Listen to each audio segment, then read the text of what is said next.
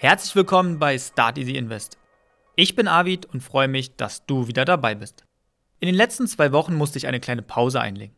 Unter anderem wurde der Zeitplan für den Podcast angepasst. Neue Folgen kann ich nur noch im zweiwöchigen Rhythmus veröffentlichen. Das ist eine logische Konsequenz, um mein Umfeld mit der Familie und der Arbeit im Einklang zu bringen. Das aber nur kurz am Rande. Heute stelle ich euch einige wichtige Methoden und Kenndaten vor, mit denen ihr Aktien besser bewerten könnt. Ein Unternehmen und sein Aktienkurs kann auf zwei Wegen analysiert werden. Zum einen mittels der technischen Analyse. Hierbei werden verschiedene Methoden angewendet, um herauszufinden, wie sich der Kurs zukünftig entwickelt. Die technische Analyse eignet sich eher für kurz- bis mittelfristige Investitionen. Ein Buch, welches ich hier empfehlen kann, ist von John J. Murphy, Technische Analyse der Finanzmärkte. Es werden Techniken beschrieben, wie Charts zu analysieren und welche Schlussfolgerungen zu ziehen sind. Die Beschreibung ist sehr verständlich und Abbildungen von vergangenen Kursverläufen bringen es auf den Punkt. Neben den Beschreibungen können auf den darauffolgenden 144 Seiten die Methoden an Beispielen angewendet werden. Eine Verlinkung findest du in den Shownotes. Die andere Analyse ist für die langfristige Investition. Bei der fundamentalen Analyse geht es im eigentlichen Sinne um die Frage, wie erfolgreich ist das Unternehmen hinter der Aktie. Das Ziel ist es, profitable Aktien aufzuspüren, indem man den inneren Wert einer Aktie ermittelt. Die Wirtschaftsdaten dienen dabei als Grundlage für die Bewertung, ob der aktuelle Kurs günstig oder teuer ist. Eine besondere Rolle nehmen dabei die Umsatz- und Gewinnwerte ein. Diese Daten erhält jeder aus den Geschäftsberichten und Bilanzen, welches jedes börsennotierte Unternehmen veröffentlichen muss. Einige dieser Daten werden mit dem Aktienkurs ins Verhältnis gesetzt, um Unternehmen besser vergleichen zu können. Beispielsweise das Kurs-Gewinn-Verhältnis. Zudem erfolgt noch eine Unterscheidung zwischen dynamischen und statischen Kennzahlen. Dynamische Kennzahlen sind zum Beispiel die Dividende, der Gewinn je Aktie, das Kurs-Gewinn-Verhältnis, das Kurs-Umsatz-Verhältnis und auch die Marktkapitalisierung. Zu den statischen Kennzahlen zählen der Gewinn, der Umsatz, die Einkapitalquote und das sogenannte EBIT, also den Gewinn vor Zinsen und Steuern. Auf einige dieser Kennzahlen gehe ich im zweiten Abschnitt noch ein. Für die fundamentale Analyse existieren schon einige gute Portale. Viele dieser Kenndaten werden zum Beispiel bei Trade Republic angezeigt. Weiterhin sind die Seiten von onvista.de und finanztreff.de zu empfehlen. Einfach auf einer dieser Portalen nach einer Aktie suchen und etwas weiter unten werden dir einige fundamentale Daten angezeigt. Es gibt zudem noch das Portal aktienfinder.net. Aktienfinder.net stellt aktuell Analysen von 2628 Unternehmen zur Verfügung. Nutzer müssen sich zwar registrieren, können aber eine kostenlose oder kostenpflichtige Mitgliedschaft auswählen. Bei der kostenlosen Mitgliedschaft ist die Auswahl zwar etwas limitiert, jedoch für den Anfang sicherlich sehr hilfreich. Wenn man dann mehr haben möchte, kostet der Service monatlich 14,08 Euro. Eine Verlinkung zu den Portalen hinterlege ich dir in den Shownotes. Viele Strategien wenden die fundamentale Analyse an, beispielsweise die Value-Strategie, die Dividendenstrategie, als auch die Buy-and-Hold-Strategie. In der Folge 7 wurden dir bereits sieben verschiedene Anlagestrategien vorgestellt. Wenn du noch keine Strategie hast, hör hier gerne mal rein. Denn eine Strategie hilft dir dabei, dein Ziel fokussiert zu erreichen. Folgendes gilt es bei der fundamentalen Analyse zu beachten. Betrachte es als ein wichtiges Werkzeug mit dem Ziel, Aktien besser einschätzen zu können. Du kannst damit Kursprognosen ermitteln, aber keine Kursentwicklungen sicher vorhersagen. Verluste sind demzufolge immer möglich. Es existieren auch noch andere Faktoren, welche auf die Kursentwicklung einen Einfluss hat. Aktuell erleben wir ein solches Szenario mit dem Russland-Ukraine-Krieg.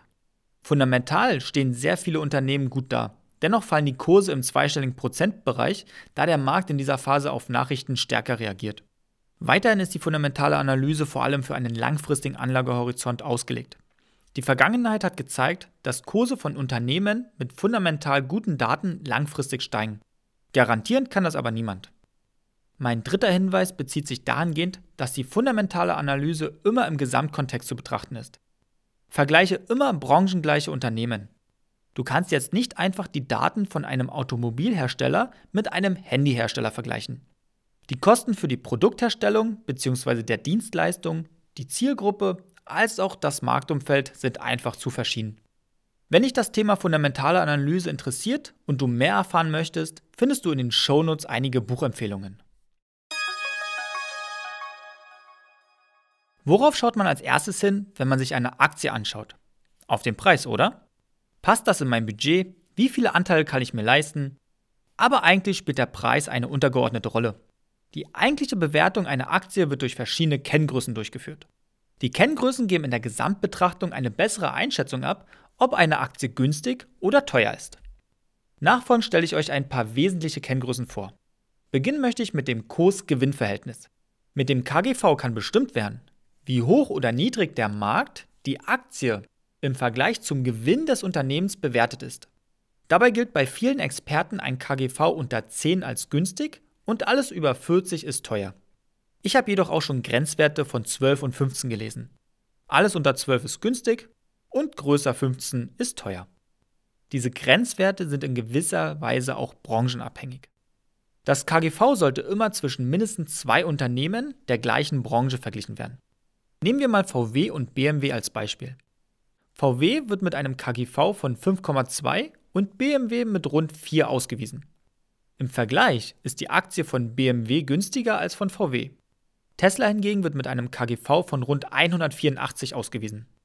Zusammengefasst gibt das Kurs-Gewinn-Verhältnis die Auskunft, dass der Kurs von VW um das 5,2-fache höher bewertet ist als der erwirtschaftete Gewinn. Welche Interpretation lässt das KGV noch zu? Ein hohes KGV kann bedeuten, dass die Aktie gerade sehr gefragt ist. Als Beispiel kann man hier wieder Tesla nehmen. Zukünftig kann der Kurs jedoch wieder fallen, wenn der Trend nachlässt. Ein hohes KGV kann auch auf ein starkes Gewinnwachstum deuten. In diesem Fall sind Anleger bereit, für ein schnell wachsendes Unternehmen mehr zu bezahlen. Auch hier ist Tesla wieder ein gutes Beispiel. Befindet sich ein Unternehmen in einem Branchenumfeld, welches langsam wächst, wäre ein niedriges KGV auch ein Kaufsignal. Ist hingegen das KGV niedrig aufgrund der Gewinnaussichten, sollte trotz der günstigen Bewertung von einem Kauf abgeraten werden. Das kann vorkommen, wenn ein Unternehmen seine Prognose nach unten korrigiert. Diese Informationen kannst du durch Googlen der Schlagzeilen herausfinden. Wichtig ist, das KGV immer nur mit branchengleichen Unternehmen zu vergleichen. Die nächste Kenngröße ist die Dividendenrendite. Mit dieser Kenngröße kann schnell und einfach herausgefunden werden, in welchem Verhältnis der Kurs zur Dividende steht. Ausgewiesen wird sie in Prozent. Ich bleibe mal bei VW. VWs Dividendenrendite beträgt laut Trade Republic 4,91%. Bei der letzten Ausschüttung im Juli 2021 waren es 4,80 Euro pro Anteil. Es reicht im Übrigen aus, die Aktie einen Tag vor der Hauptversammlung im Depot zu haben, auf der die Dividende beschlossen wird. Auszahlungstag ist dann der jeweils nächste Börsentag. Die Dividendenrendite wird üblicherweise auf den aktuellen Aktienkurs sowie der zuletzt gezahlten Dividende berechnet. Die zukünftige Dividendenauszahlung ist somit spekulativ. Schau dir auch die Häufigkeit der letzten Jahre an. Gab es Unterbrechungen oder wurde kontinuierlich ausgezahlt, gegebenenfalls sogar immer leicht erhöht. Du solltest auch immer berücksichtigen, dass du kein Recht auf eine Dividendenauszahlung hast. Ob und in welcher Höhe ausgezahlt wird, wird auf der Hauptversammlung beschlossen. Unternehmen mit einer hohen Dividendenrendite wird nachgesagt, dass diese die Gewinne nicht für Innovationen und Wachstum investieren. Wenn man sich diesbezüglich Apple, Microsoft oder Amazon anschaut, ist das auch richtig. Es gibt jedoch auch Bereiche, da sind Unternehmen verpflichtet, 90% ihrer Gewinne an die Investoren auszuschütten. Das ist bei den REITs der Fall. REITs sind Unternehmen, welche in der Regel Erträge durch die Produktion und den Besitz von Immobilien erzielen.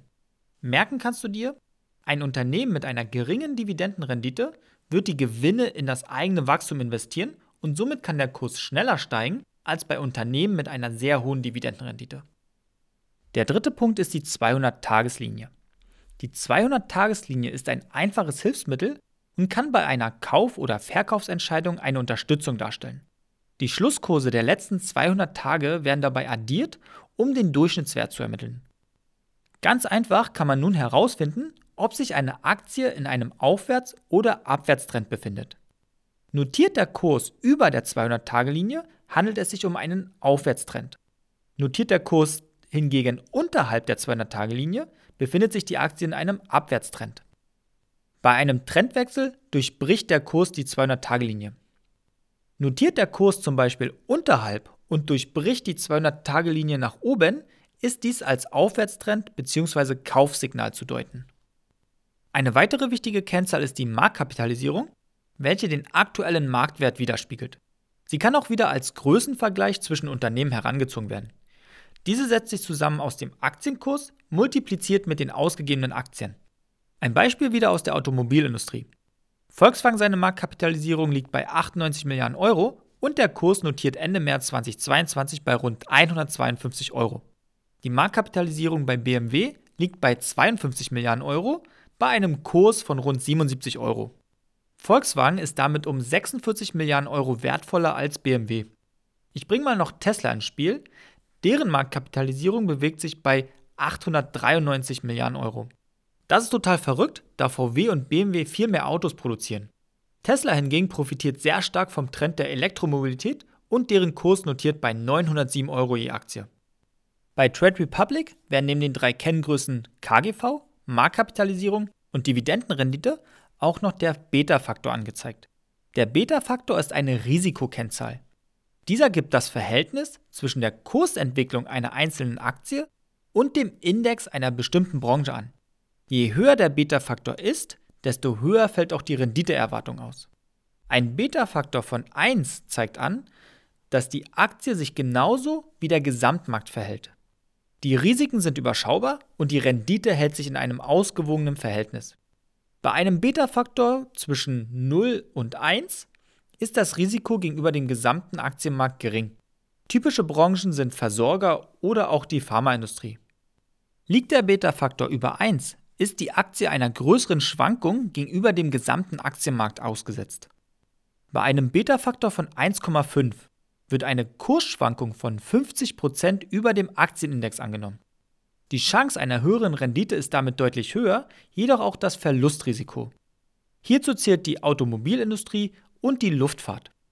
Volkswagen wird mit einem Beta-Faktor von 1,45, BMW von 1,23 und Tesla von 2,06 ausgewiesen.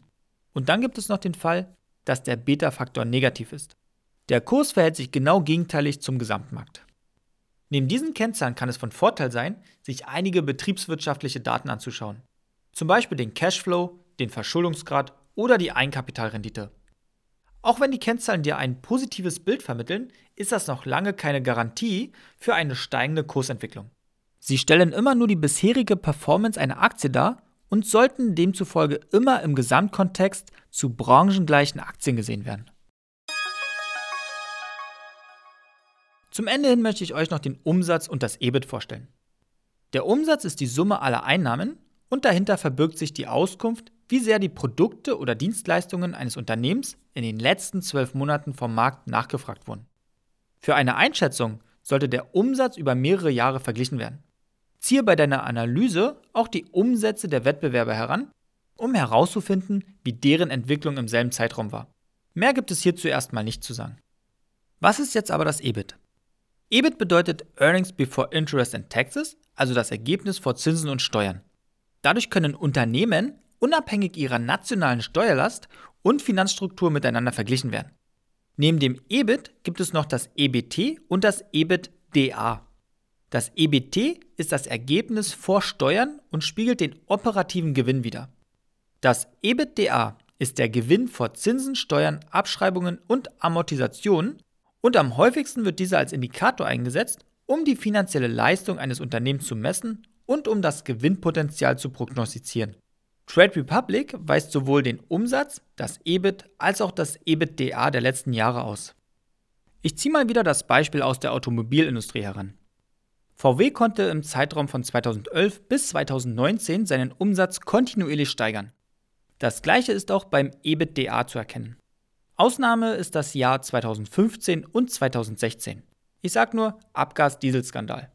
Bei BMW und Tesla sieht es genauso aus. Umsatz und EBITDA konnten jedes Jahr gesteigert werden. Bei Tesla lag das EBITDA 2011 und 2012 über 150 bzw. 250 Millionen Euro im Minus ehe dieses dann 2013 positiv wurde. Wie hilft einem das jetzt weiter? Ich schaue mir den Verlauf der letzten Jahre an. Wenn ich Unregelmäßigkeiten feststelle, versuche ich herauszufinden, welcher Grund dahinter steckt. Unregelmäßigkeiten sind zum Beispiel, dass im Vorjahr noch alles positiv war und im darauffolgenden Jahr der Umsatz oder das EBITDA negativ ist. Ebenfalls können diese Daten über die Jahre hin konstant bleiben bzw. auch immer weniger werden. Hier einfach ein wenig dem eigenen Gefühl vertrauen. Wenn ihr euch ein paar Daten angeschaut habt, fallen euch Unregelmäßigkeiten schneller auf und ihr fragt automatisch nach dem Warum. Die zukünftige Mobilität befindet sich seit einiger Zeit im Wandel. Themen wie Elektromobilität, Flugtaxen oder auch der Wasserstoffantrieb sind sehr präsent. Viele Firmen sind in dem Bereich schon aktiv und darunter sind mit aller Wahrscheinlichkeit auch die Big Player der Zukunft. Ein paar wenige ETFs sind schon vorhanden. Einer davon ist der Future Mobility ETF vom Emittenten X-Trackers. In diesem ETF sind bis zu 100 Firmen aus Industrie- und Schwellenländern weltweit vertreten. Unter den Top 10 sind Firmen wie Tesla, Nvidia, Ford und Alphabet. Unabhängig von der Marktkapitalisierung sind die Unternehmen relativ gleich gewichtet. Tesla ist an der Spitze der Top 10 und hat eine Gewichtung von 1,92%. Halbjährlich wird die Liste überprüft und aktualisiert. Der Kurs dieses ETFs bewegt sich aktuell bei 62,06 Euro. Die jährlichen Kosten betragen 0,35%. In dem Fonds stecken rund 96 Millionen US-Dollar. Es handelt sich hierbei um einen tesorierenden ETF und dieser besteht seit dem 29. Januar 2019 und wuchs seitdem mit rund 44% Abschließen möchte ich die heutige Folge mit André Costolani. Kaufen Sie Aktien, nehmen Sie Schlaftabletten und schauen Sie die Papiere nicht mehr an. Nach vielen Jahren werden Sie sehen, Sie sind reich. In der nächsten Folge stelle ich euch die Rechte und Pflichten eines Aktieninvestors vor. Für eine 5-Sterne-Bewertung und das Folgen von Start Easy Invest bedanke ich mich schon im Voraus bei dir. Die Inhalte gibt es wie immer im Laufe der Woche auf Instagram. Ich wünsche dir einen schönen Start in die Woche und freue mich, dich in der nächsten Folge wieder als Hörerinnen und Hörer begrüßen zu dürfen.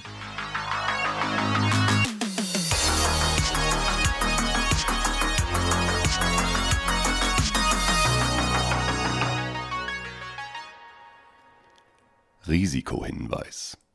Die vorgestellten Finanzprodukte stellen keine Handlungsempfehlung oder Anlageberatung dar.